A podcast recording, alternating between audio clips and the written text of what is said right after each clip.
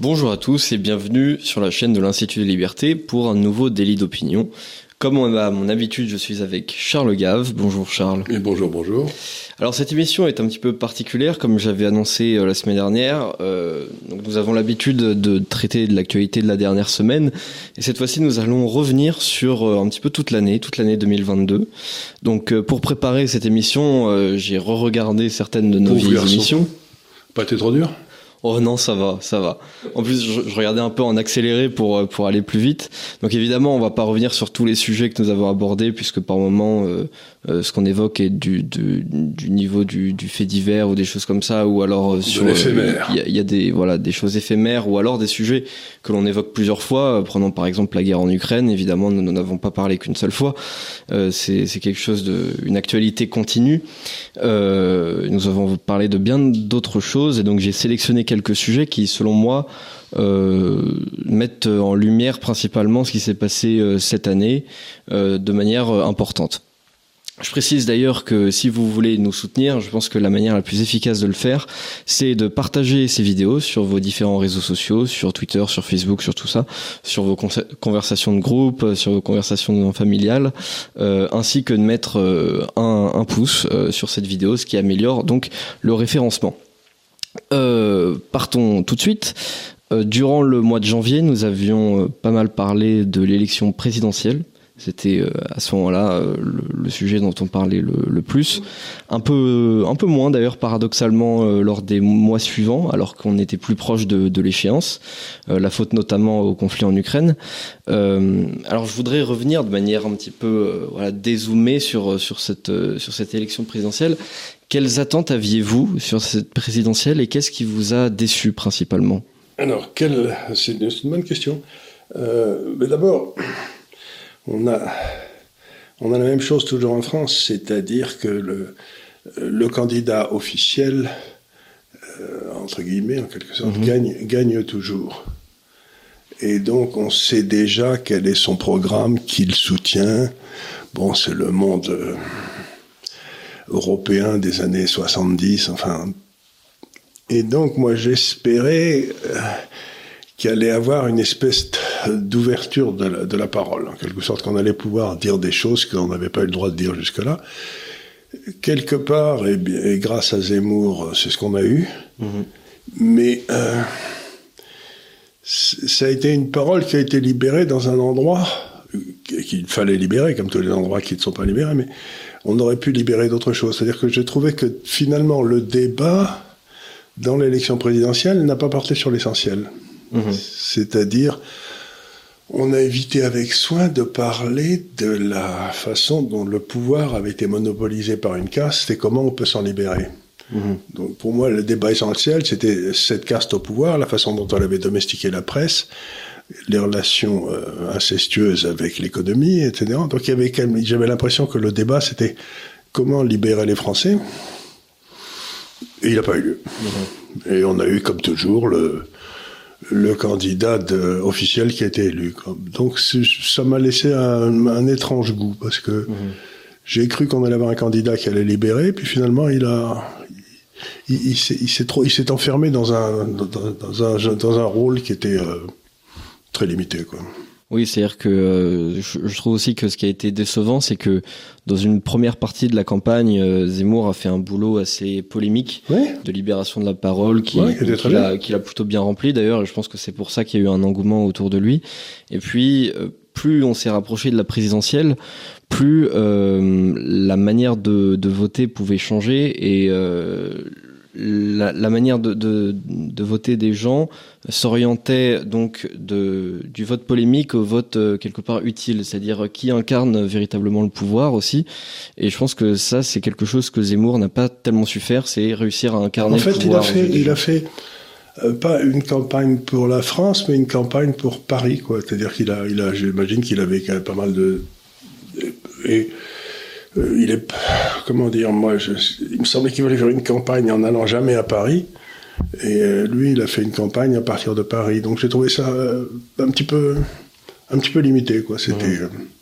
alors j'avais essayé d'aider au début, puis on n'a pas eu besoin de mes services, donc je suis parti assez rapidement. Mais je dis pas ça par, par des, parce que je suis déçu. Je dis ça simplement parce qu'on n'a toujours pas ouvert les vrais débats en France. On continue, on continue à botter en touche. Effectivement, euh, j'ai une impression qu'il y a une sorte euh, que cette campagne a été euh, pour pour Eric Zemmour un peu hémiplégique, c'est-à-dire qu'il y avait une moitié qui était qui était bien, voilà, parler de d'immigration, d'identité, ce sont des choses importantes, et effectivement, il y a il y a d'autres sujets qui sont tout aussi sérieux, qui n'ont pas forcément été abordés, qui auraient pu quand même avoir la souveraineté, souveraineté juridique, souveraineté monétaire, souveraineté politique, souveraineté militaire, dont on se rend compte qu'on l'a perdu aussi et donc il y avait toute la, toute la tranche souveraineté. Bon, on a parlé de l'identité, très bien, mais toute la tranche souveraineté dont on n'a absolument pas parlé. Et moi, c'est celle que j'attendais. Et alors, est-ce que au-delà de cette candidature-là, vous attendiez peut-être d'autres choses, par exemple de la part de Marine Le Pen, de, de, Non, ce qu'il y a eu d'intéressant, c'est de voir la différence qui s'est passée entre l'élection présidentielle et l'élection législative, où elle a fait un tabac. Donc, euh, on sent bien que la France. Euh, périphérique, pour parler comme Guigny, a, trouvé son candidat, a trouvé son parti. Mm. Donc je crois que la grande, la grande nouveauté, c'est que ben, le, euh, le républicain qui était en principe le parti des provinces et tout, euh, ben, il a été, il n'existe plus, quoi, on le voit tous les jours. Et puis maintenant, on a le, Front National qui est devenu, enfin le Rassemblement National qui est devenu le, le parti des, des émigrés intérieurs, si mhm. j'ose dire. Voilà, bah, bah, ça, c'est une nouveauté. Et il va sans doute ne faire que se renforcer dans les années qui viennent. Mhm. Et euh, alors, euh, ensuite, courant février, euh, nous avons eu un, un mouvement très très concret euh, contre toutes les restrictions euh, vis-à-vis du Covid. Euh, donc c'était le moment où le gouvernement allégeait les, mesures vis-à-vis du, du pass sanitaire, tout ça. On avait aussi les, truckers du Canada qui, qui avaient fait sensation. Et, alors donc il faut quand même observer que même si aujourd'hui on a l'air de dinosaures puisque les soignants non vaccinés non vaccinés ne peuvent toujours pas travailler, euh, il faut euh, tout de même euh, observer que beaucoup de restrictions vis-à-vis du Covid dans le monde se sont allégées, voire ont complètement disparu. C'est quand même globalement une bonne nouvelle parce que beaucoup de gens pronostiquaient que ces restrictions allaient durer éternellement. Alors c'est un truc très curieux qui s'est passé avec le Covid parce que là encore on nous a donné les arguments officiels et petit à petit, tous les arguments officiels se sont révélés faux les uns après les autres. Je vais mmh. essayer de, les de, me les remémorer, mais si vous voulez, d'abord, on nous a dit que euh, c'était une maladie qui, qui, tuait tout le monde. Alors, maintenant, on sait de source sûre qu'elle tuait que les, que les vieux. Quoi. C'était, ensuite, on nous a dit qu'elle était très très dangereuse. C'était 0,01% de la population qui disparaissait. C'était donc donc c'était pas vrai. Puis on nous a dit, on nous a dit qu'il n'y avait pas de traitement, alors qu'on savait que finalement l'hydrochloroquine et ça, ça, ça, pouvait marcher. Enfin, c'était donc. Euh, c'était une hypothèse. Oui, c'était une, mmh. enfin, qui on a, été très vite écarté, qui, a, été très vite écarté. alors qu'on sait maintenant que, par exemple, ce que m'a dit docteur Wamser ici, là, qui m'a dit que ben, il y avait eu un, un EHPAD où il y avait une épidémie de gale. Ils avaient pris euh, de l'hydrochloroquine, je sais plus quoi, pour, pour régler ça, puis ils n'avaient pas eu un il n'y a pas eu un mort. C'est le seul Open d'enfance où il n'y a pas eu un mort. Quoi. C'était donc euh, on avait prouvé que ça, ça, puisqu'il le prenait de façon clinique avant même tout. Puis on nous a dit que les, les, les vaccins, euh, ça, allait nous ça allait nous empêcher d'attraper la maladie. Rien du tout, on l'attrape pareil. Puis on nous a dit que ça allait nous empêcher de la communiquer aux autres. Puis rien du tout, on est tout aussi contagieux qu'on a pris le vaccin. Puis on nous a dit que ça n'avait pas d'effet secondaire. Apparemment, ça en a tout un tas et qu'on n'a pas fini de découvrir. Donc, si vous voulez, toute la, la sphère officielle qui s'est mise derrière ce Covid, euh, elle nous a raconté des trucs. Mais il n'y en a pas un qui était vrai. Quoi. Ils, ils, nous ont menés en bateau mhm. du début à la fin. Donc, on nous a dit aussi, j'en rajoute deux, mais que le masque, ça servait à quelque chose. Apparemment, ça servait à rien, mais à rien.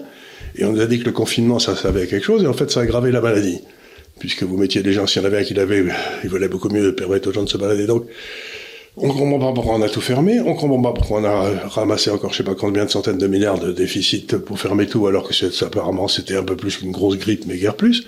Donc, qu'est-ce qui s'est passé pour qu'on attrape un coup de panique comme ça? Qu'est-ce qui s'est passé pour que la presse se jette sur ce truc-là et en face, euh, comme si c'était la peste noire. Bon, la peste noire, pour ceux qui ne savent pas, mais au Moyen Âge, ça avait tué entre le tiers et la moitié de la population européenne. Donc c'était c'était absolument monstrueux. Là, si vous voulez, euh, je sais pas si on le voit, je crois pas, que, mais je suis à peu près certain qu'on ne le voit pas sur les statistiques, euh, vous savez, démographiques, sur les. Oui, oui, oui, effectivement, sur les balances, sur, les balances démographiques, je sais pas si on le voit. Donc, ben voilà, et, je me dis, mais qu'est-ce qui s'est passé? C'était là, c'était une des premières tentatives de manipulation de l'opinion publique à, taille gigantesque, et dans beaucoup de pays démocratiques sans que je comprenne très bien pourquoi. Parce que ça n'a pas eu lieu en Suède. Ça n'a pas eu lieu en Afrique. En Afrique, il s'est rien passé. Ils ont pas. Ils sont tous très jeunes, mais. Euh, donc voilà, il y a eu quelque chose qui s'est passé là qu'on n'a pas encore analysé. Il y a effectivement une panique euh, généralisée en plus. Mais qui était créée par le gouvernement. Je me souviens ce croquement de Salomon là qui venait tous les soirs nous annoncer au milieu du journal de Combien il y avait de morts chaque, il y avait chaque, mort chaque jour. Euh, et alors ça a des effets dramatiques. Il y a des enfants aujourd'hui qui sont dans un état de, de panique avancée. Parce enfin bref, euh, il y a des cas de suicide d'enfants, ce qu'on n'avait jamais vu. Quoi. Euh, tout à fait, oui. Il y, a, eu une vague de suicides. Euh, et Mais d'enfants entre 6 et 10 ans Et puis, il faut noter aussi que pour l'éducation des enfants, c'est tout de même extrêmement euh, important de pouvoir voir dans l'intégralité, par exemple, le visage de ses parents. Le visage des enseignants, le visage de ses copains. Et, et on a eu ce, ce, ce masque qu'on a eu sur, sur la tête pendant pas mal de temps. Et qui servait à rien qui servait pas à grand chose effectivement. Qui servait à rien. C'était ça, c'était le masque servait à rien. Et je vois encore des gens dans la rue en ce moment, euh, quand je me promène, côté de l'avenue Victor Hugo, qui ont des masques. Mais je me dis, mais pourquoi? Bah, ça, à la limite, si eux, ils ont envie de mettre un masque, ils, peuvent, ils peuvent, mais contre, quoi pensent-ils que ça va les protéger? Et, d'ailleurs, c'est très intéressant parce que euh, dans un sondage récent, bon, à, supposer que le sondage n'est pas complètement bidonné, euh, il me semblait que euh, 80% des gens ou 70% des gens euh, voulaient le retour du masque obligatoire dans les transports en commun.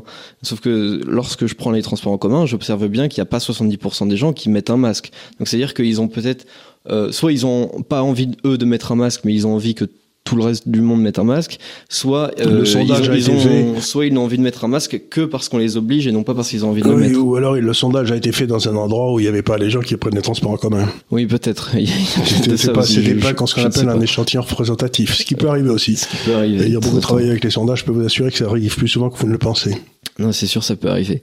Donc voilà, il y a, y a ce, ce genre le, de, Pour moi, le truc extraordinaire, ça a été on s'est servi de cette crise pour annuler toutes nos libertés fondamentales. Le Conseil d'État, on l'a pas vu. Le Conseil constitutionnel, on l'a pas vu.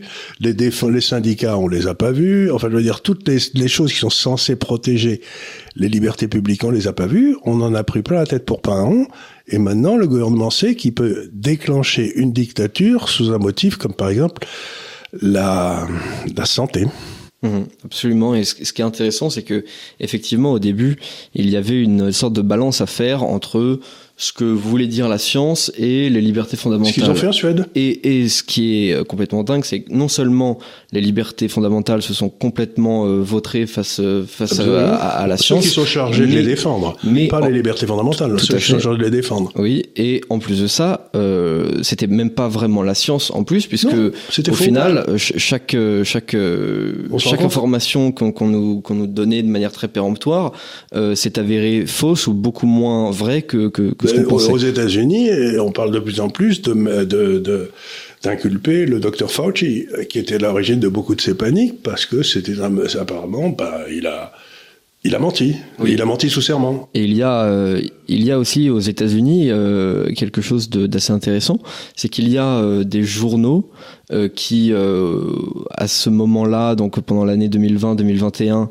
était en accord avec toutes les mesures gouvernementales euh, de, de, de fermeture, de confinement, de machin, euh, de, de, de, vaccination, et qui aujourd'hui demandent des excuses à leurs lecteurs mhm. en disant nous n'avons pas assez réfléchi sur ce sujet, nous étions d'accord par, euh, par principe avec tout ce que faisait le gouvernement, et nous n'avons pas fait notre travail de journaliste de remettre en question la parole du pouvoir. Voilà. C'est intéressant. Et ce qui se passe aux États-Unis aussi, en Floride, qui est un peu l'endroit qui a été à la, en, tête de liste de toutes les luttes aux États-Unis contre cette euh, cette prise en main du gouvernement par, pour les raisons de sanitaire. Donc, euh, ils viennent de lancer euh, un, un, jury spécial pour analyser toutes les saloperies qu'avaient fait justement les gens qui se sont servis de ça pour d'autres buts. Et donc, il va y avoir un des grands États américains, la Floride, qui est en train de faire une enquête profonde pour savoir s'il y avait des consignes, d'où elles venaient, qui les respectait, qui les respectait pas. Donc, ça va être intéressant parce qu'on va voir sortir un petit peu les... S'il y a eu des consignes données par euh, je ne sais pas qui, par, euh, il y aura des traces que ces consignes ont été données. Mhm. Tout à fait. Ça va être intéressant. Et puis euh, il y a peut-être aussi euh, quelques quelques affaires de corruption. J'imagine bien que bah, euh, voilà, quand, vous êtes, quand, vous êtes, en, dans une position de pouvoir, c'est exactement comme comme avec la FIFA quand vous donnez la Coupe du Monde au Qatar. Hein. Il y a il y a un petit groupe de personnes qui ont un pouvoir immense, qui ont pouvoir qui ont pouvoir de de, de, de générer énormément d'argent pour pour un État. En l'occurrence, ce serait pour une grande entreprise comme Pfizer ou mmh. Moderna ou d'autres. évidemment. Euh, euh, j'imagine bien, euh, je, je, je, pense pas qu'on soit dans un monde de bisounours. J'imagine bien que ces entreprises euh, ont bien voulu graisser la patte de certains. Ça renvoyer l'ascenseur. Euh, oui, voilà, c'est sûr. Donc, euh, que, oui, ça on le sait très bien, et ça on le sait d'autant mieux que, euh, par exemple, la vice-présidente américaine, tout le monde sait qu'elle est complètement dans les mains des, des sociétés pharmaceutiques. Si vous voulez, les politiciens aux États-Unis, ils sont soit dans les mains des sociétés pharmaceutiques, soit dans les mains des sociétés d'armement. Ben là, elle, c'était de la pharmacie. Non, en l'occurrence, c'était euh, la pharmacie. Et Biden, c'est plutôt l'armement. Mm. Donc, on est gouverné par des gens qui connaissent les sujets. Ouais, c'est ça. Euh, donc euh, voilà pour ce pour ce mois de février, nous avons eu une suite intéressante dans ce mois de février. C'est ce fameux conflit en Ukraine. Donc fin février, il me semble que c'était le 24, il y a eu cette, cette attaque en Ukraine. Je dois noter que, euh, alors, on croyait pas trop à l'offensive euh, conventionnelle, mais enfin, euh, on n'était pas non plus catégorique. J'ai regardé les vidéos, on n'était pas catégorique dessus. C'était peut-être 60-40, quoi, ou peut-être 65-35. D'autres gens disaient de manière très péremptoire que ça n'allait absolument jamais arriver. Nous, on pensait que ça n'allait pas nécessairement arriver, mais on, a, on acceptait euh, quand même une part de doute. Donc euh, je suis plutôt fier de nous parce que voilà, on, on, on, disait ce qu'on pensait, mais enfin on disait pas non plus moins que, les autres. avait, voilà, on, a eu tort, mais on disait pas non plus qu'on avait raison euh, quelque part. Euh, et alors, je dois aussi noter quelque chose, c'est que sur le plan militaire, euh, nous pensions euh, que l'Ukraine allait quand même se prendre une bien plus grosse raclée que ce qu'elle s'est pris au final, en tout cas au moment où on en parle aujourd'hui. Je pensais que ça allait être beaucoup plus euh, rapide. Euh, et il n'y a, y a, y a, pas eu cette, cet effet-là. Alors, on, peut aussi aujourd'hui euh, dézoomer un peu euh, cette question de l'Ukraine et, repartir un peu à partir de, février. Euh, quelle, est votre analyse générale sur, ces derniers mois, donc quasiment une année entière de, conflit De conflit. Alors, D'abord, c'est un conflit qui vient de loin. On en a souvent parlé.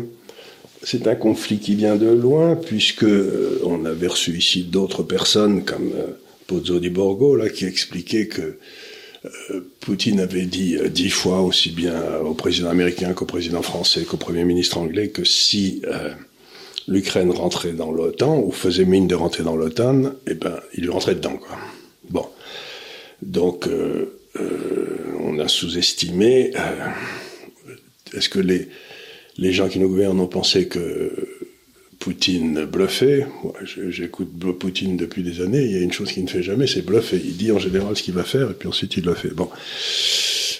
Il n'en reste pas moins qu'on a été surpris par l'attaque et euh, que le conflit a été plus lent. Mais ce qui m'a le plus surpris dans cette attaque, c'est que du point de vue militaire, comment dire, elle n'avait aucun sens. Si vous voulez envahir comme un pays comme l'Ukraine, qui est grand comme, je sais pas, qui est beaucoup plus grand que la France, vous ne le faites pas, et il y a une population de 40 millions de personnes, vous ne le faites pas avec 150 000 hommes. En plus de ça, le front était extrêmement étendu. C'est pas comme aujourd'hui. C'était sur 2000 km. Ça, ça, ça, ça, ça, partait même du nord avec la Biélorussie sur Kiev. Euh, donc il y avait tout cet immense front. Donc il a envahi, il envahi avec simplement 150 000 personnes, alors qu'il aurait fallu au moins 600 000. Quoi. C'était l'armée ukrainienne devait faire 300 400 000. Vous envahissez pas un pays avec une armée qui a la moitié de la. Bon. Et là, il y a que deux explications. Soit ils s'attendaient à ce que l'Ukraine s'écroule parce qu'ils pensaient que les gars qui étaient au pouvoir étaient des pantins, que les Ukrainiens allaient être contents de se retrouver avec la, la mère patrie. Soit alors, ils se disaient, euh, la seule chose qui nous intéresse, c'est de reprendre toute la partie russe de l'Ukraine, Le reste, on s'en fout un peu, et pour maintenir des relations à peu près normales dans le futur, on va pas détruire leur infrastructure. Et puis quand les Ukrainiens ont commencé à attaquer l'infrastructure, c'est le fameux pont qui relie la Crimée à la et à la, Russie, là, et ben là, euh, ils ont commencé, ils ont passé à la deuxième étape, c'était quoi, je crois en juillet, et ils ont commencé, ils ont fait plus de gens, et puis maintenant ils détruisent l'infrastructure. Donc la stratégie militaire russe, c'est toujours la vague de fond qui a mis tout en face. C'est euh, pour ça qu'ils ont eu tellement de morts pendant la guerre de 40 c'est que ben c'était ils, écrabouillaient les gens sur le, poids de leurs armes quoi et de leur personnel ils étaient très nombreux et là ils ont commencé avec une stratégie qui n'était pas du tout la leur qui était une stratégie dans le fond ils déclenchaient un conflit pour arriver à sans doute ce que je pense je me peux tromper à une, une un arrangement international qui aurait dans le fond neutralisé l'Ukraine une fois pour toutes pour qu'on y arrive quoi. Mm-hmm. comme on a en mars, tout le monde était d'accord pour arriver à ça, ce qui était leur but. À ce moment-là, les Anglais et les Américains ont dit en aucun cas on continue la guerre. Donc à ce moment-là, euh, leur, stratégie qui était d'essayer d'arriver à, un accord qui neutralise l'Ukraine une fois pour toutes marchait plus et donc ils sont partis dans le costume. Donc j'ai l'impression qu'il y avait deux parties dans cette guerre. La première, c'était la recherche de l'accord international, euh, qui allait jusqu'à mars-avril, quoi. Et la deuxième, qui est de dire, bon, ben, on est dans ce truc-là, maintenant il faut gagner.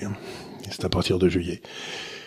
Et euh, pour des raisons que tout le monde comprend, c'est plus facile de faire la guerre quand le sol est gelé que quand le sol est tout mou. Donc, euh, on sait que là, maintenant, euh, c'est maintenant que la guerre, la deuxième phase de la guerre active va commencer. Donc, je pense que c'est là qu'on va voir si les les Ukrainiens se font écrabouiller par les Russes ou pas, quoi. Ça va être dans les deux mois qui viennent. D'accord, ouais. Donc, je, je, reste très partagé parce qu'il y a une énorme responsabilité qui a été prise par nos élites. Euh, j'ai appris par exemple la semaine dernière par une déclaration officielle qu'elle a faite, ce qui prouve à quel point elle est irresponsable, c'est que Mme Merkel a dit que les accords de Minsk, vous savez, les accords de Minsk, n'avaient été signés que pour faire gagner du temps à l'Ukraine qu'elle n'avait jamais eu l'intention de les, de Bien sûr, mais quelque part c'est bien qu'elle l'ait dit parce que c'est euh, c'est honnête. malheureusement, c'est toujours les anciens dirigeants qui font preuve de cette honnêteté. Mais, mais, pourquoi signer les accords euh, Je veux dire, c'est vraiment prendre des gens pour des imbéciles. C'est-à-dire qu'on a menti à Poutine du début à la fin, quoi. Oui, ça finit par agacer. C'est évident quand on regarde ces accords que, enfin, c'est juste euh, une espèce de pérennisation d'un statu quo qui ne convient à personne. Euh, il y avait quand même c'est juste gagner du temps. Il y avait, je sais plus, 30 000 types qui avaient été tués dans les dans les parties russes de l'Ukraine, qui avaient été bombardés, etc. Donc il y avait une guerre qui avait déjà commencé depuis 2014, quoi. Quand ils avaient voulu se séparer, donc il y avait une guerre latente qui était là, mais enfin, elle faisait pas la première page des journaux, quoi. Et puis c'était nos amis qui tiraient sur la Russie, donc c'était pas la même chose que la Russie qui tirait sur nos amis, quoi. C'était il y a une grosse différence entre les deux. Oui, il y avait un peu des deux tout de même. Euh, dans la première, bah ici surtout, ils voulaient se séparer. Il y avait toute la partie russophone de l'Ukraine qui était, vous savez, l'article 1, je crois, ou 2, 1, je pense que la, la Constitution des Nations Unies, c'est de dire, euh, la Charte des Nations Unies, c'est la liberté des peuples à disposer d'eux-mêmes. Donc il y avait toute une partie russe qu'on embêtait vraiment, qui disait, non, moi je vais retourner à la Russie, donc euh, moi j'ai des problèmes à savoir qui a raison, qui a tort dans cette histoire. Non, tout à fait. C'est-à-dire qu'il y a, il y a eu cette volonté de garder absolument le, toute cette région du Donbass euh, dans, l'Ukraine. Ce qui euh, est compréhensible sur le plan du droit international, c'est-à-dire le respect des frontières, etc. Ce qui est moins forcément compréhensible du point de vue du droit des peuples à disposer d'eux-mêmes, et euh, qui en plus de ça... Euh... Mais qui peut se traduire par un référendum. Hein. Le plus, le plus simple, c'était de faire un référendum. D'ailleurs, c'est ce qu'on comptait faire avec les accords de Minsk, mais personne ne les respecté. oui, effectivement. On aurait fait un référendum, on aurait demandé à ces gars-là, vous voulez être en Russie, vous voulez être en Ukraine. On aurait eu la réponse et on aurait, ça nous aurait fait l'économie d'une guerre. Quoi. Ah oui, complètement. Mm. Oui, je pense qu'il aurait dû euh, y avoir ça. Euh, bah, en fait, ça aurait dû être euh, immédiat à partir des accords de Minsk, et ça aurait dû se faire donc en, 2015 et voilà, et pas à un autre moment, et avec des observateurs internationaux, des, des, observateurs russes, des observateurs des Nations Unies, pour pour vérifier que le, le scrutin était bien correct et que tout le monde acceptait le résultat. Et voilà. Et ensuite, il est évident que ça serait passé aussi aussi en en Crimée, puisque là, il a eu un référendum, enfin, il a été, il a été à majorité massive pour la Russie, mais euh, si on avait fait les trois référendums en même temps, ben, on n'aurait pas eu tous ces problèmes, quoi. Hum. Et d'ailleurs, la, la Crimée, euh, nous pouvons observer quand même que euh, même s'il n'est pas reconnu officiellement par les Nations Unies, par les États-Unis, tout ça, il est reconnu d'une certaine manière officieusement. C'est-à-dire qu'aujourd'hui, on accepte, c'est encore une fois, on accepte le statu quo. On dit bon bah maintenant c'est fait, c'est fait. Euh, oui, puis, puis, de toute façon, c'est plus simple comme ça pour l'ordre. Mais encore une fois, moi j'ai toujours trouvé que dans, quand il y avait un problème de de euh, d'appartenance d'une région à un pays à un autre ou qui va être indépendant, ben la meilleure des choses c'est de demander euh, aux gens de faire un référendum. Donc euh, là, euh, on n'a pas fait de référendum, on a préféré faire la guerre. Ben, je trouve que c'est idiot. C'est dommage. Mm. Après, euh, ce que ce que je note, c'est aussi que au, au, début de la guerre, euh, on parlait moins du Donbass qu'aujourd'hui. C'est-à-dire que notamment les objectifs étaient parfois un peu flous. Euh, euh, Poutine parlait de démilitarisation de l'Ukraine, mmh. de dénazification de l'Ukraine, mmh. choses comme ça. Parce que euh, c'était les nazis qui tapaient sur le Donbass. Enfin, les, ce qu'il appelle les nazis, c'est-à-dire les, les, les, gars qui sont dans le sud, quoi. Oui, bon voilà, avec le bataillon d'Azov et tout. Euh, mais euh, c'est vrai qu'il y, avait moins de, de, de, on parlait moins de juste cette question du Donbass, euh, puisque par exemple, euh, Poutine juste avant euh, le, le, 24 février disait dans un discours qu'il était, pas envisageable qu'il y ait des missiles à Kharkov pointés sur Moscou. Or, Kharkov n'est pas dans la région du, Donbass. Et d'ailleurs, cette attaque globale qui, venait sur sur le l'est, le, sud et le nord de l'Ukraine, donc ne concernait pas que le Donbass. Et, donc je, trouve qu'il y a eu aussi ça euh, qui, est intéressant à analyser, c'est que la Russie a maintenu à chaque fois des objectifs flous de sorte de pouvoir dire derrière que de toute façon, même s'il y avait eu un échec militaire, les objectifs pouvaient être atteints potentiellement. Oui, ça, ça fait partie des, trucs, comme ce que disait euh, Napoléon d'une constitution, il fallait qu'elle soit courte et obscure, donc vous devez, euh, quand vous lancez dans un conflit, vous ne devez pas être trop précis sur les... parce que vous à l'arrivée du conflit, vous n'aurez peut-être pas ce que vous avez demandé, mais vous aurez quelque chose, ou peut-être pas d'ailleurs. Donc, mais il s'est passé des tas de choses, mais aussi c'est que les gens ne savent pas, parce que c'est une histoire très compliquée, celle de la région de l'Ukraine et tout. C'est qu'il y a une partie importante de l'Ukraine que la, Pologne considère être comme polonaise, puisque ça leur avait été piqué par Staline après 1945. Et puis il y a une partie importante de l'Ukraine que la Hongrie considère comme être hongroise, c'est-à-dire le sud. Et vous avez comme ça plein de trucs qui sont où on se dit, ben, euh, dans le fond, ça arrangerait peut-être des tas de vieilles nations que l'Ukraine disparaisse.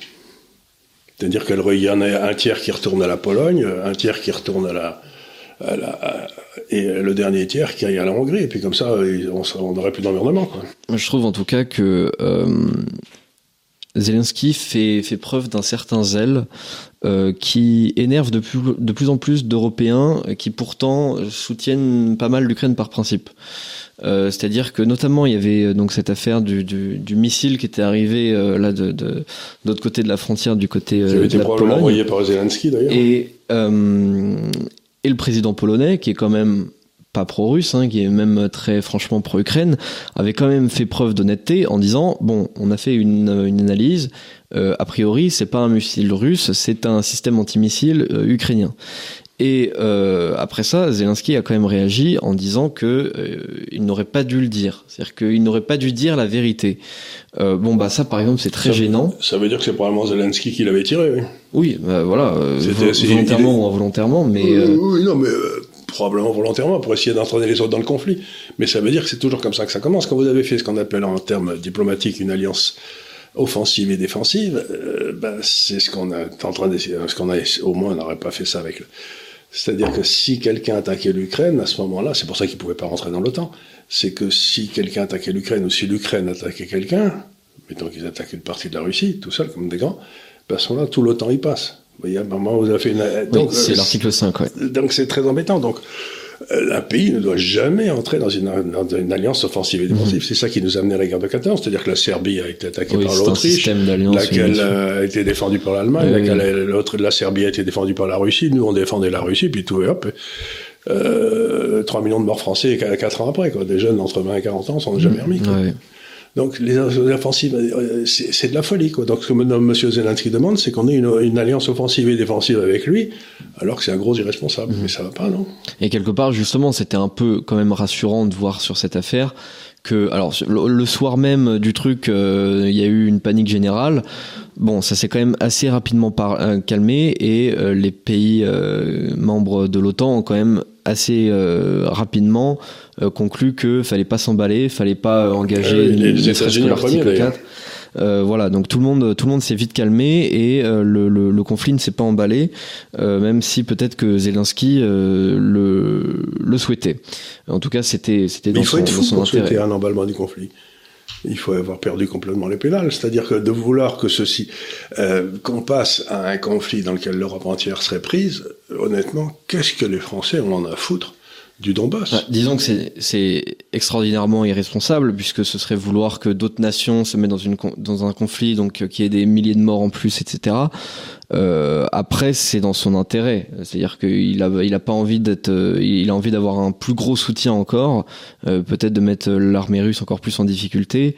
Donc c'est oui, son intérêt, mais c'est irresponsable. Oui, mais bon, si c'est moi, je crois pas une seconde que ce soit, ce soit l'intérêt de son peuple, parce que son peuple, en attendant, ils ont déjà eu plus de 100 000 jeunes hommes tués, c'est pas une bonne idée. Hein. Oui, mais justement, peut-être qu'il voudrait avoir euh, davantage de soutien, peut-être même du soutien. On est 100, de, 100 000 jeunes français qui se fassent tuer. Ça, ça, serait un gros soutien, ça. Non, non, mais simplement, c'est euh, M. Zelensky me paraît un, un, fauteur de guerre tout à fait remarquable. C'est un type. Euh, voilà. Moi, c'est un gars euh, avec lequel je je, il me semble que je ferai jamais aucune affaire, quoi. C'est pas possible. On peut pas lui faire confiance. Oui, en tout cas, euh, oui, il n'a pas forcément un jeu euh, extrêmement clair vis-à-vis de, de, des autres pays européens. Et euh, par moment, et puis en plus, il faut pas oublier que c'était un pays qui était épouvantablement alduré, dans lequel il y avait une corruption épouvantable, qui était vendue aux États-Unis. Je veux dire, euh, euh, qui a accepté que le président américain vire le procureur général pour, pour euh, dédonner le fils du président américain. Moi, je veux dire, c'est un pays, y a pas, y a, y a, personne de raisonnable ne fait des affaires en Ukraine. Quoi. Mmh. C'est un pays de brillants. À moins d'avoir déjà un pied dans le gouvernement. À moins, à moins déjà le gouvernement et de pouvoir euh, voler les trucs. Bon, mais ça c'est autre chose. Si vous volez, c'est autre chose. C'est euh, J'en ai parlé avec un vieil ami russe qui était à New York, et justement, on parlait de l'Ukraine à l'époque, c'était il y a déjà 10 ou 15 ans, parce que ça fait 15 ans que l'Ukraine se, se, se hein, au moins. Et euh, je vais dire, qu'est-ce que vous pensez de l'Ukraine? Il m'avait dit, écoutez, moi je viens de là-bas, je peux vous expliquer, c'est pas difficile, c'est exactement comme vous ouvrez un café à Naples, il marche très bien, et puis vous avez deux types en gabardine, qui arrivent et qui vous disent que le café, il n'est pas à vous, que vous devriez prendre l'avion et que sans ça, il pourrait arriver des ennuis à vos enfants. Vous voyez ce que je veux dire? C'est la mafia qui arrive et qui prend le contrôle du café. Il m'a dit, ben, l'Ukraine, c'est ça. Mmh. Ben, j'ai pas envie de mourir pour un pays de brigands. Non, mais ça, euh, oui. J'ai pas envie de mourir. Regarde le niveau de vie de l'Ukraine qui était plus élevé que celui de la Russie quand le mur de Berlin est tombé. Aujourd'hui, le niveau de vie de la Russie est quatre fois de plus. Mmh. Donc, un pays qui est géré par un type qui est pas, pas bien convenable, mais enfin, qui a fait les investisseurs qui ont rebâti l'armée, qui rebâti l'État, qui ont fait des tas de choses qui ont l'air de marcher, et de l'autre côté, un pays de brigands. Et tout le monde explique que le pays de brigands, c'est l'endroit où il y a les gens, où c'est le petit Jésus est né là. Mais arrêtez une seconde. Non, c'est sûr, il faut, il faut. Il est né dans un autre pays de brigands, par là-bas. Il y a, y, a, il y a un angélisme parfois un peu gênant, c'est-à-dire que. Donc, on présente Zelensky comme un honnête homme, faut pas rigoler. Quoi. Certains vont considérer effectivement que euh, d'un côté la, la, la Russie est une euh, énorme dictature et de l'autre côté que l'Ukraine est une démocratie. Il faut savoir que dans le classement euh, mondial des, des, des, des démocraties, l'Ukraine et la Russie sont à peu près au même endroit. Donc euh, il y, a, y, a, autant de il y a autant d'autocratie, de, de, corruption dans, dans, dans l'un que, que dans l'autre quoi. Euh, nous avions un autre sujet aussi euh, assez intéressant cette année qui a eu euh, pas mal de, de, de répercussions. C'est l'avortement aux États-Unis, notamment, avec euh, cette, cet arrêt euh, donc de, de, de, la Cour suprême qui revenait sur Roe versus Wade et qui a eu derrière des, des lourdes des lourdes conséquences puisque donc des États ont décidé de, de, de restreindre énormément ce, ce, ce droit à l'avortement euh, en des en des termes parfois que, que je ne rejoins pas tellement, même si j'étais plutôt favorable à cette décision de la Cour suprême. Euh, je me demandais avec notamment ce qui s'est passé vis-à-vis des, des midterms, si vous pensez qu'il y avait peut-être un rapport entre entre les deux. Est-ce que les, les républicains se sont pas vus, euh, se sont pas octroyés un peu trop de, de, de pouvoir vis-à-vis de ça et n'ont pas dégoûté trop de gens ben, euh, D'abord, euh, en principe, la Cour suprême des États-Unis ne rentre pas dans le jeu politique. Ce qui s'était passé au moment où ils ont passé Roe contre Wade, c'est qu'il y avait les États-Unis qui, qui avaient ce problème de l'avortement qui était, qui était grave. Ça va. Et ce qui s'était passé, c'est que euh, ils avaient pris, ils avaient découvert dans la Constitution américaine, dans les écrits des pères fondateurs, un droit à l'avortement qui n'a jamais existé. Euh, ce qui est prévu dans la Constitution américaine, c'est que ce genre de débat doit se passer au niveau politique et être résolu au niveau des États individuels. C'est-à-dire qu'un État peut être pour l'avortement, comme il y a des États aux États-Unis qui sont pour la peine de mort, et d'autres qui sont contre la peine de mort. Donc c'est une question qui doit être résolue État par État et législature par législature. Et ce qu'a fait la Cour suprême américaine, c'est qu'elle a dit, ben, je me suis abrogé, je me suis autorisé un droit il y a 30 ou 40 ans qui n'était pas le mien, je le rends aux, aux États. Et euh, bon, c'est ce qui s'est passé. Alors, est-ce que ça a eu une influence sur les euh, élections? Je ne sais pas trop, parce qu'il s'est passé quand même un phénomène dont les gens parlent assez peu. C'est que les républicains, pour la première fois depuis très longtemps, en particulier à la Chambre des représentants, ont eu plus de voix en nombre total que les Oui, ils ont gagné au vote populaire, oui. ce qui est d'habitude n'est jamais le cas parce que les démocrates gagnent toujours au vote populaire. Mmh, Donc ce qui s'est passé, c'est que dans les zones sensibles, euh, comme l'Est des États-Unis, où il y a beaucoup... Vous, regardez la carte des États-Unis et les gens qui ont voté républicain, ça fait à peu près toute la carte, euh, géographiquement, mais la population est sur les côtes à l'Est et à l'Ouest et, et, et, au Nord, là, le long des Grands Lacs. Et là, c'est là où il y a les fiefs démocrates avec les grandes, les grandes métropoles, etc. Et donc, ça a dû stimuler un certain nombre de gens qui n'allaient pas voter dans les grandes métropoles, où il y a beaucoup d'élus. Et ça a donc fait, ça a empêché le grand succès républicain. Mais sur l'ensemble des États-Unis, ça faisait très longtemps que les républicains n'avaient pas, pas emporté le vote populaire. Tout à fait, oui, ils ont eu. Donc c'est passé un phénomène très curieux qui a été très profond, mais qui n'a pas été mesuré. Tout le monde a dit ça a été un échec républicain. Euh, oui, mais ça, ça, me souvenais pas la dernière fois qu'ils avaient eu le vote, euh, le vote populaire. C'est euh, mhm. donc il y a plus d'Américains qui ont voté pour ça, mais euh, il y a toute une série d'Américains qui votent dans les régions où il y a que des démocrates qui sont venus plus voter pour empêcher que ces régions soient prises par les républicains. Donc c'est un, un, drôle de truc qui s'est passé. Donc c'est beaucoup trop tôt pour savoir ce qui s'est passé. Ouais. Surtout que bon, euh, moi pour ma part, euh, j'ai comme cette impression, peut-être que je me trompe, euh, mais j'ai quand même cette impression que c'est pas tellement ça, c'est pas tellement le, le, les législations vis-à-vis de l'avortement. qui, a, qui, ont, qui ont dérangé les, les gens. ce qui a surtout empêché des républicains de se faire élire, c'est d'axer énormément de leur discours sur euh, le, le, le, bien fondé ou le mal fondé des élections de 2020 et euh, notamment Alors, voilà, il y a eu ça qui a été, il y a eu ça, mais aussi ce qui s'est passé, euh, c'est que un peu partout il y a eu des primaires pour les électeurs républicains, vous savez, pour changer. Et il y a beaucoup de gars qui ont été choisis par les les les types qui votent républicains là dans les primaires qui était d'une euh, d'une crétinerie tout à fait remarquable. Donc on peut dire que euh, quelque part la base du parti républicain a voté pour une série de gars qui ont remplacé des candidats plus honorables, plus euh, plus intelligents, et donc on a eu quand même une série de crétins qui se sont présentés aux élections. Et ça embête les gens de voter pour un crétin, quoi. C'est c'est le problème. Euh, c'est le problème du, du, du, militantisme quand on fait de la politique, c'est-à-dire que nous souvent, quand on est militant, euh, on a envie d'avoir le candidat le plus radical, euh, voilà, le plus d'accord avec nous. Le problème, c'est que bah, ton candidat très radical, il va perdre quoi. Voilà, donc est-ce que tu préfères pas On sera content de perdre avec lui parce que c'est ça. Ben, c'est ce qui s'est passé. Donc ils ont eu toute une série de candidats plus farfelus les uns que les autres, et à la place d'avoir des candidats qui auraient été un petit peu un petit peu plus euh, mainstream, si j'ose dire. Donc il y a eu mhm. toute une série de choses. Et puis il y a eu la personnalité de Trump qui a eu un jeu, qui a eu un truc très fort, c'est que beaucoup de gens ont ressenti cette élection comme euh, une élection pour ou contre Trump. Ouais. Et donc, il y a toute une série de gens qui ont été votés parce qu'ils ne peuvent pas encadrer Trump. Donc, on se rend compte que Trump, il a 50% de la population américaine avec lui, mais il n'a pas 50 plus 1. Ouais. Et donc c'est un vrai problème. Il, ouais, ouais, il a aussi 50% de la population contre, lui. Et qui sont vachement motivés quand c'est lui. C'est ça, alors que peut-être que euh, par exemple quelqu'un comme DeSantis a euh, pas beaucoup plus de population pour lui, sauf qu'il en a moins qui est contre lui. Voilà, c'est ça. Donc euh, c'est vraiment un personnage clivant, Trump. Mm, tout à fait. C'est Et, et d'ailleurs, il y a, y a beaucoup de, de, de militants vraiment durs du, du Parti républicain qui n'aiment pas beaucoup DeSantis parce qu'ils le trouvent pas assez radical, etc. Moi, je trouve que c'est un bien mauvais procès quand lui fait parce que je trouve que DeSantis, c'est du Trumpisme sans le sans le verbe, sans le sans, le côté un peu provocateur et, et sans sans toutes les casseroles euh, derrière euh, qui sont fondées ou infondées d'ailleurs.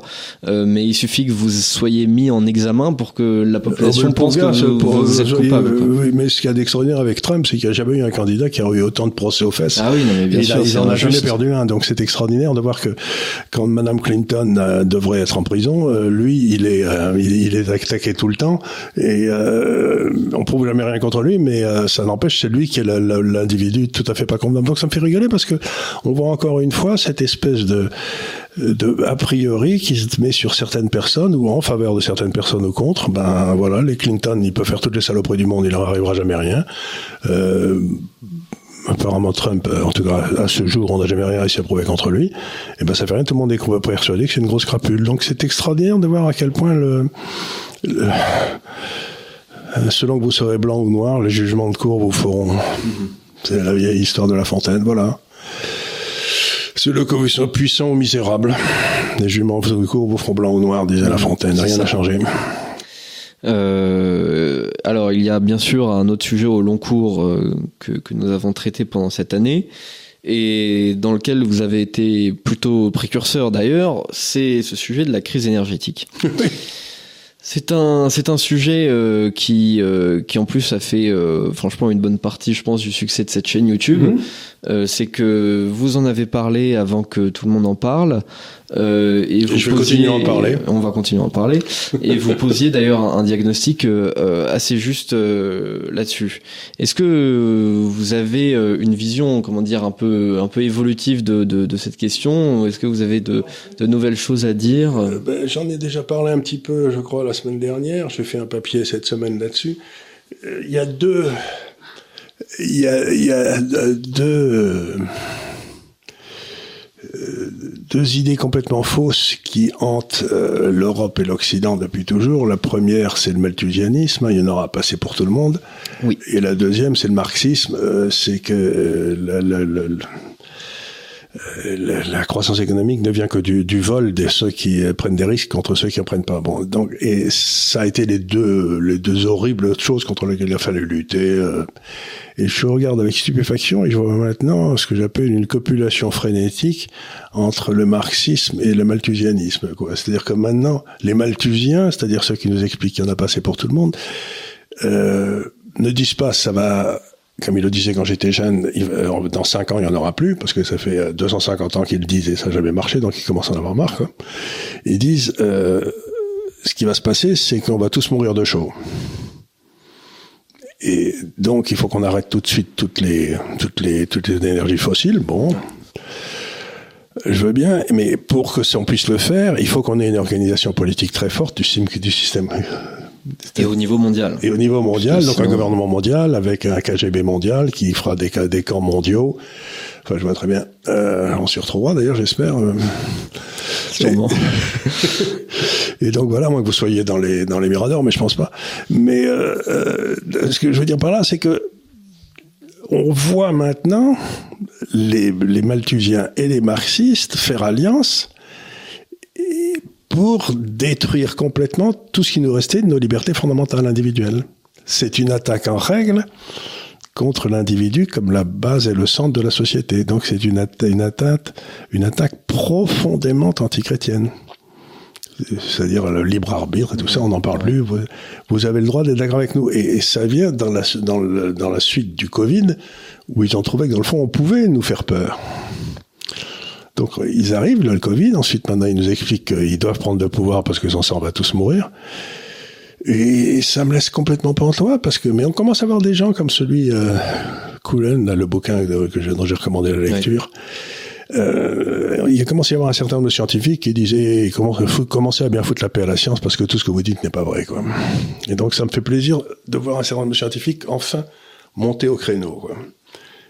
D'autant que j'espère que nous, nous allons voir quand même par l'exemple que le grand public va avoir accès à ce, genre de, statistiques. C'est-à-dire qu'on va voir tout de même des États peut-être comme la Chine par exemple, qui à mon avis vont réussir euh, en mettant euh, plein de centrales nucléaires à produire une énergie absolument folle sans euh, polluer euh, autant que d'autres pays. Et, mais en plus, on va peut-être arriver.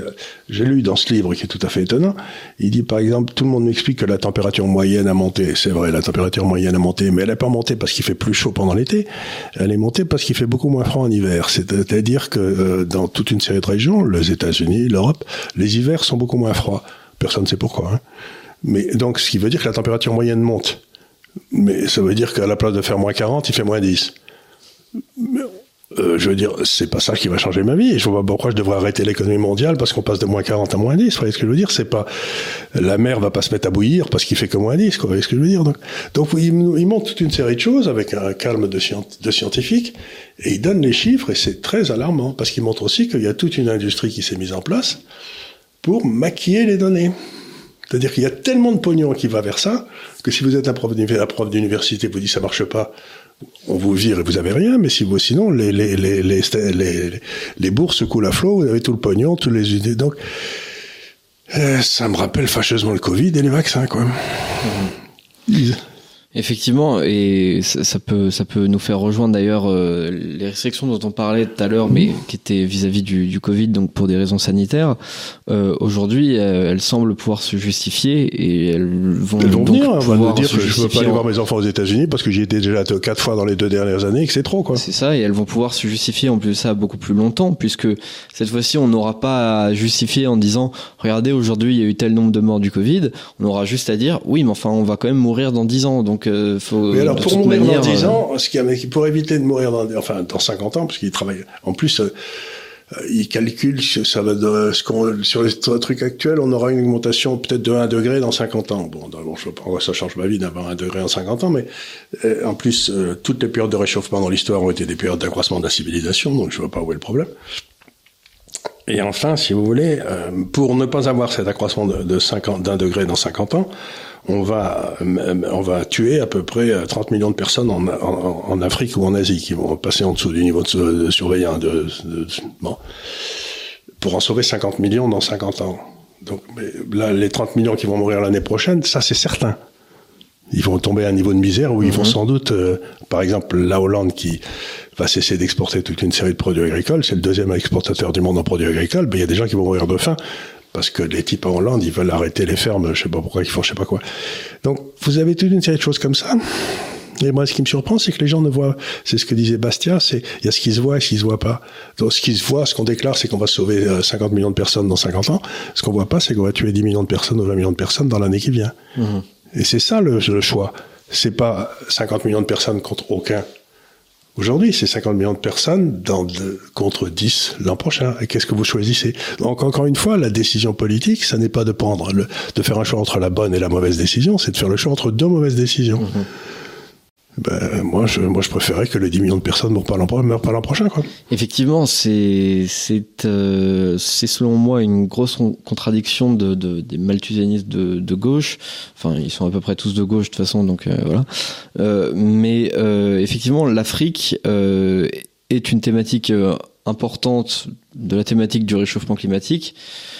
Et euh, donc on nous dit euh, donc ces Africains, ils, déjà il fait assez chaud euh, là où ils sont, il va faire encore plus chaud, donc ils vont encore. C'est pas vrai, c'est vrai, il fait pas plus chaud. Et le truc c'est que on oublie tout de même que l'Afrique est extrêmement dépendante de la productivité de l'Occident, notamment des productivités agricoles. Tout ça, ça permet quand même de nourrir des dizaines de millions, enfin même des centaines de millions de personnes. Et effectivement, si euh, on décide de, de, baisser drastiquement la consommation d'énergie en Occident, le, le, donc la productivité, on va tuer des millions de personnes aujourd'hui. Aujourd'hui. Et donc, il m'explique c'est pour sauver la planète.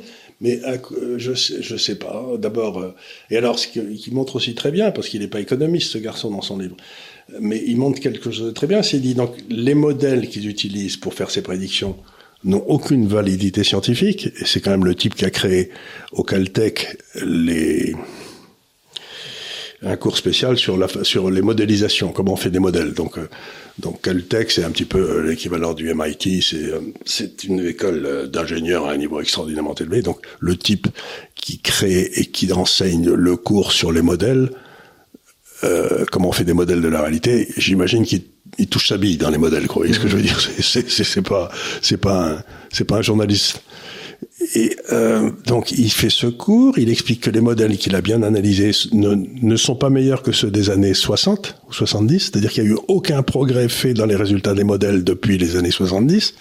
On n'en sait pas plus en quelque sorte. Bon, il explique pourquoi, c'est très bien.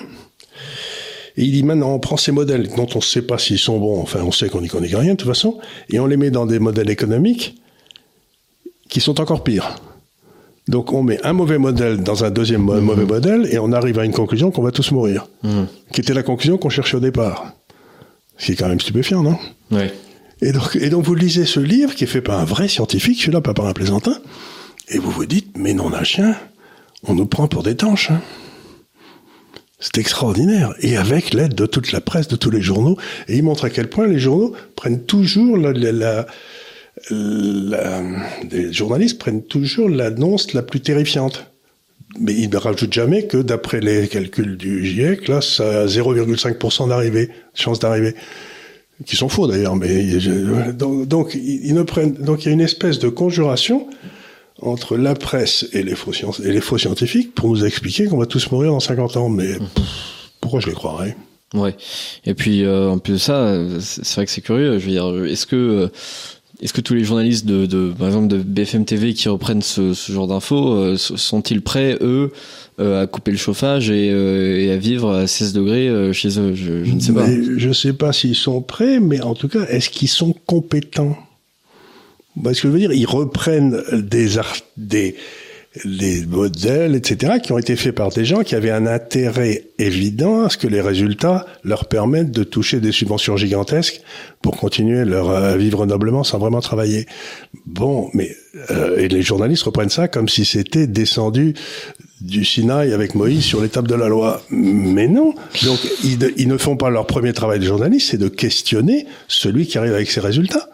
Et ce qu'a fait ce gars dans ce bouquin, c'est qu'il a été regardé, il a lu, il a étudié tous les modèles et il a dit ça tient pas la route. Point barre. Et c'est un scientifique. Mhm. Et donc moi j'ai trouvé que c'était un bouquin remarquable parce que c'était fait par un homme honnête et compétent, puisque son spécialité c'est justement la modélisation scientifique. Et donc vous lisez ce bouquin. D'abord il est pas rigolo, il est pas rigolo à lire. Hein, je vous signale, c'est pas un, c'est pas un Frédéric Dard, hein, c'est pas San Antonio, mais euh, c'est c'est austère, c'est dur. Il faut il, y a, il fait appel à des notions qui sont pas toujours faciles, mais c'est écrasant. Mhm. Ce livre il restera comme euh, un peu le, le, goulag, vous savez, pour le quand le livre l'archipel du goulag, l'archipel du goulag qui est sorti, c'est de Solzhenitsyn.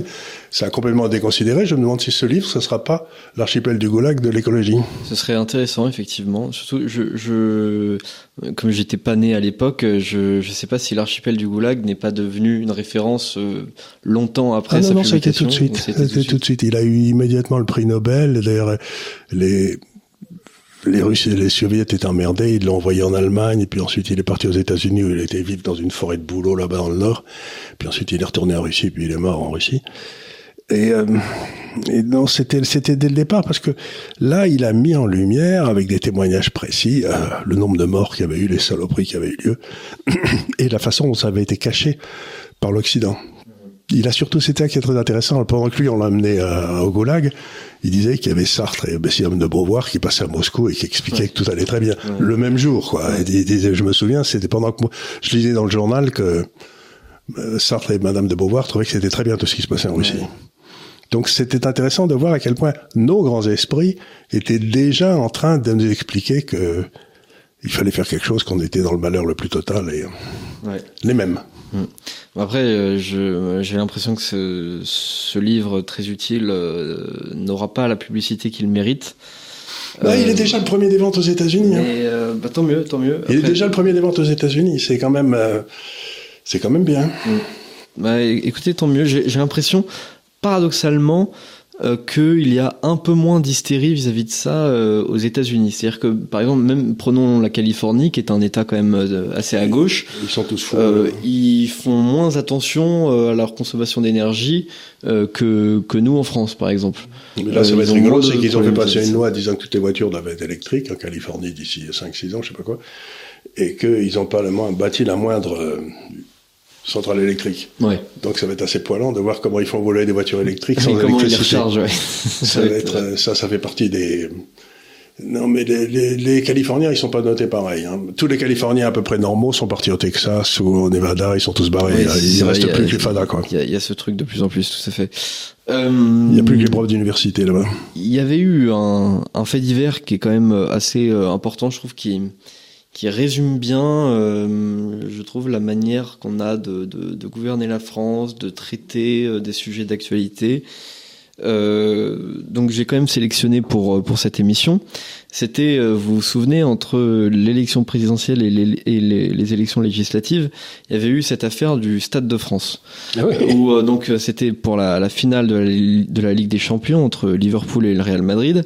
Et donc on a eu euh, des affaires de, de enfin des, des, des, débordements autour du stade, euh, des, des gens qui ont été violentés. Enfin, ouais, Mais c'était les Anglais.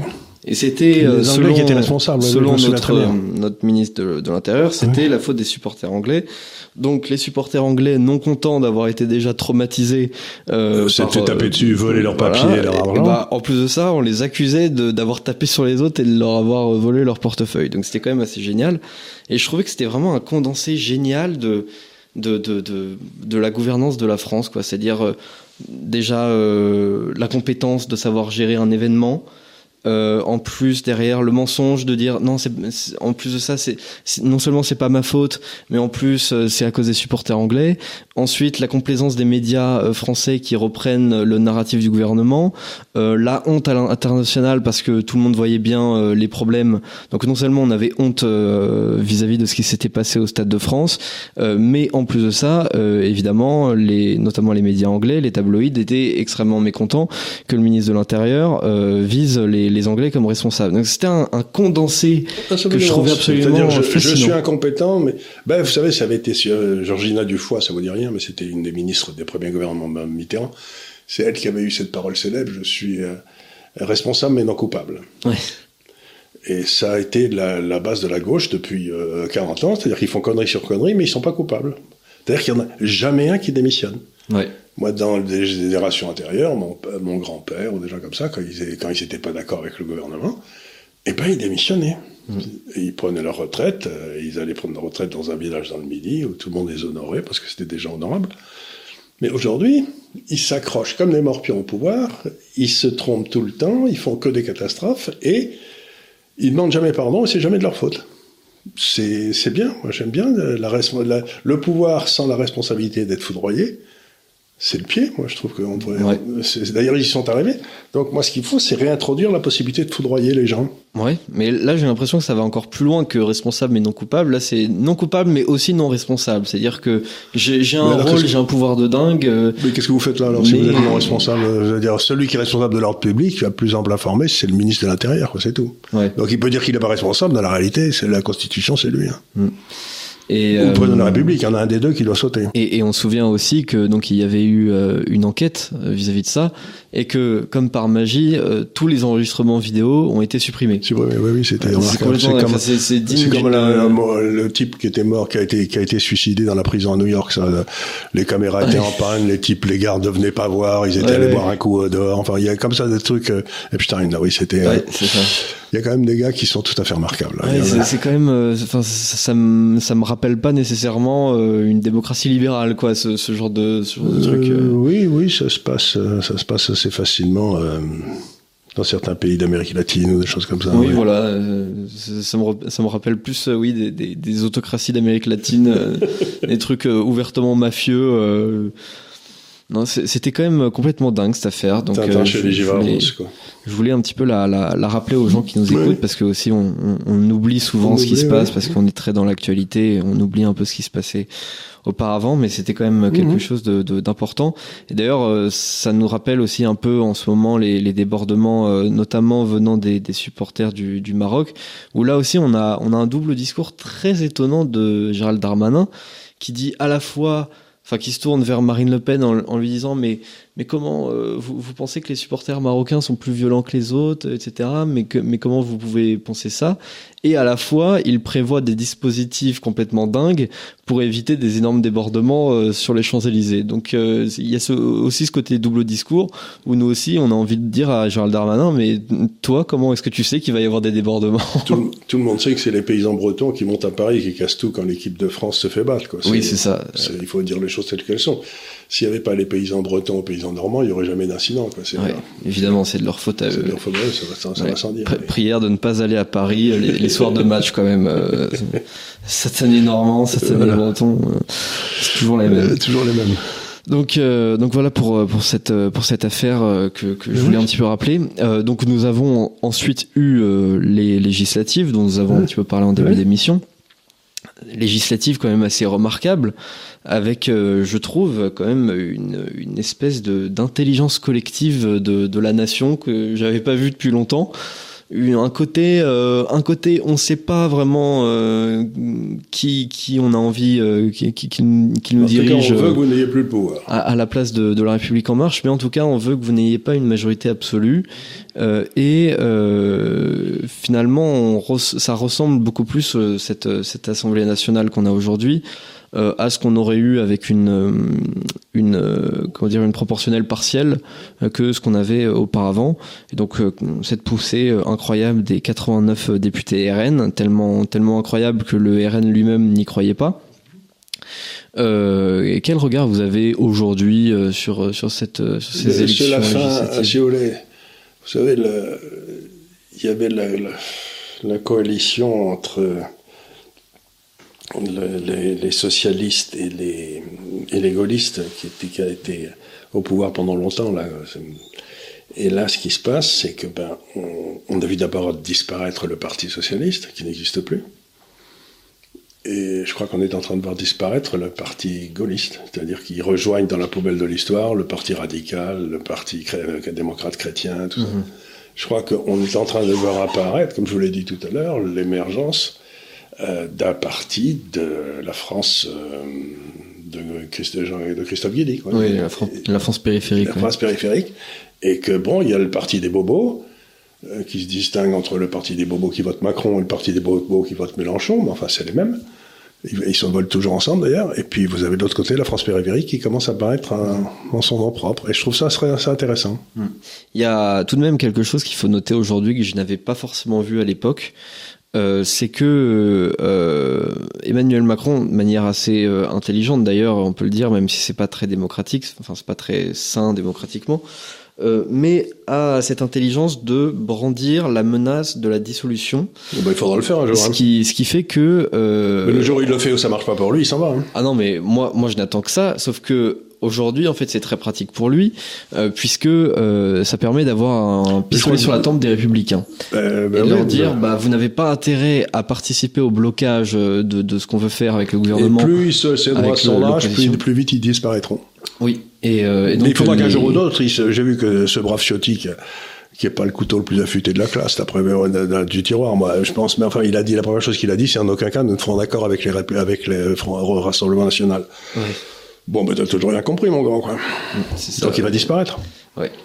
Et euh... Le Rassemblement national aujourd'hui, ça représente à peu près la moitié de la France, quoi qu'il veuille ou non, c'est à peu près ça. Quoi. Oui, et je pense qu'il pourrait y avoir Lui, encore plus de députés euh, RN, effectivement. Dans une dissolution, il y aura une vague de fonds RN. En fait, je, je, je ne vois pas qui peut qui peut gagner euh, l'assentiment des Français euh, depuis ces élections, si ce n'est le RN, parce que il y a la Nupes qui sûrement ferait un score encore intéressant, mais enfin, ils ont quand même pas montré le meilleur d'eux-mêmes pendant ces derniers mois.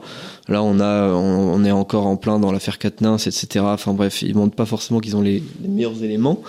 Euh, Et, euh, et, donc effectivement, on risque d'avoir encore une poussée du RN. Il va, y avoir. L'étape prochaine, c'est les bobos contre le RN, c'est tout. Et euh... c'est ça la, la, chambre de demain, c'est ça Enfin, me semble-t-il. Oui, enfin c'est logique, oui. En plus, puisque puisqu'il y a aussi un vote de génération avec les boomers et Macron, donc forcément aussi euh, avec le, la poussée des nouvelles générations, euh, ce, ce, sera sûrement ces, ces deux blocs-là. Ben, il y a deux pays, vous voulez, il y a les bobos, il y a les mélanchonistes et les macronistes qui sont favorables à l'immigration, et les autres qui ne sont pas favorables. Donc ça va être le le clivage. Ouais. D'un côté, les bobos Mélenchon et et Macron, et de l'autre côté, ben, ceux qui sont pas d'accord. Oui, ça, ça risque d'être ça le, le, le, clivage, le On, on le voit d'ailleurs apparaître depuis plusieurs années, mais plus on avance dans le temps. Et Mélenchon, il aura plus, euh... plus de mal à, à prétendre que c'est pas le cas, à prétendre qu'il est dans l'opposition, mmh. parce qu'il est évident qu'il l'est pas. Quoi. Oui. Enfin, on voit bien quand il quand il dépose des trucs, euh, par exemple, euh, quand ils veulent euh, réintégrer les soignants, lorsque le RN leur dit qu'ils sont tout à fait d'accord et qu'ils peuvent enfin faire quelque chose de constructif dans l'opposition, euh, la Nupes se dégonfle et euh, enlève ses textes. Donc, t'as envie de dire, en fait, vous n'êtes pas l'opposition, quoi. Parce non, non, non, non, vous êtes une opposition, mais qui, qui veut uniquement le vote de, de ceux qui sont pas dans l'opposition. Donc, vous n'êtes pas l'opposition. Ce qu'ils veulent, c'est ce que veut Macron, c'est-à-dire de plus en plus de aller de plus en plus d'Europe et de plus en plus d'immigrés. Ouais, c'est la même oui, chose. C'est un peu la même chose, oui. Et, euh, et donc le tout dernier sujet que, que je voudrais évoquer, euh, qui, qui d'ailleurs fait écho à, à ce qu'on vient de, de, de, à ce dont on vient de parler, euh, c'est les élections, donc notamment avec l'exemple de, de l'Italie et de la Suède, où là on voit bien effectivement, peut-être même encore plus dans le cas de, de l'Italie, euh, ces, ces deux blocs, euh, avec d'un côté un bloc de droite euh, assez assumé, une union des droites qui est aussi permise par euh, par le mode de, de scrutin euh, et une, un, un, triomphe quand même de, de cette droite assez conservatrice. Catholique, en Italie, c'est pas tellement étonnant parce qu'ils ont ils ont, ils ont vieille tendance autoritaires qui, qui ressortent de temps en temps, mais en Suède, c'est tout à fait étonnant. C'est ah de, oui. de voir qu'il y a toute une série de gens considérés comme euh, quasiment au niveau du, du, nazisme le plus absolu, ce qui n'était pas le cas, c'était des braves Suédois, et qui maintenant sont au pouvoir. Donc c'est euh, c'est une défaite euh, gigantesque de la.